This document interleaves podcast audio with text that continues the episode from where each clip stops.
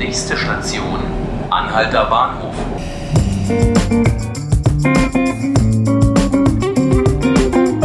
Hallo und herzlich willkommen zu 5 Minuten Berlin, dem Tagesspiegel Podcast.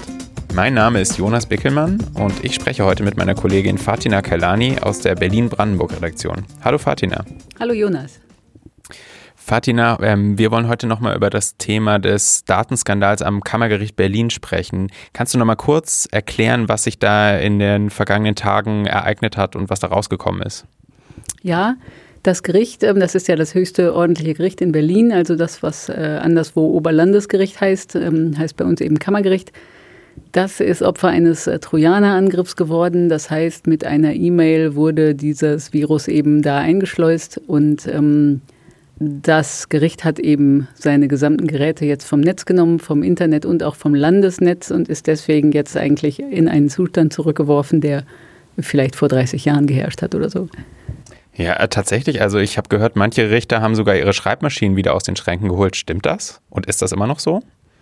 Äh, gehört habe ich das auch, aber das äh, war wahrscheinlich gar nicht nötig, weil die Computer, die die Richter dort haben, im Grunde jetzt auch wie eine Schreibmaschine funktionieren. Die sind äh, eben nicht mehr mit dem Internet verbunden, auch nicht mit den Datenbanken, die man ja oft braucht, Juris und so, um die Rechtsprechung nachzugucken.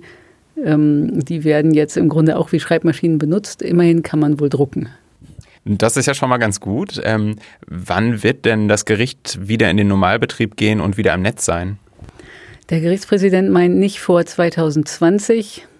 Allerdings 2020 ist ja auch in drei Monaten. Also ich vermute mal, das dürfte noch etwas länger dauern als das. Die ähm, Computer, die es hat, müssen wohl alle verschrottet werden.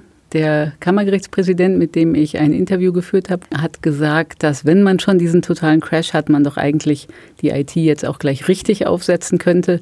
Eigentlich ist das erst für in ein paar Jahren geplant, dass nämlich alle Richter Dienstnotebooks bekommen, mit denen sie dann sowohl zu Hause als auch im Gericht arbeiten und eben dann das justizeigene System auch nicht verlassen. Also anders als jetzt, wo eben auch USB-Sticks eingesetzt werden.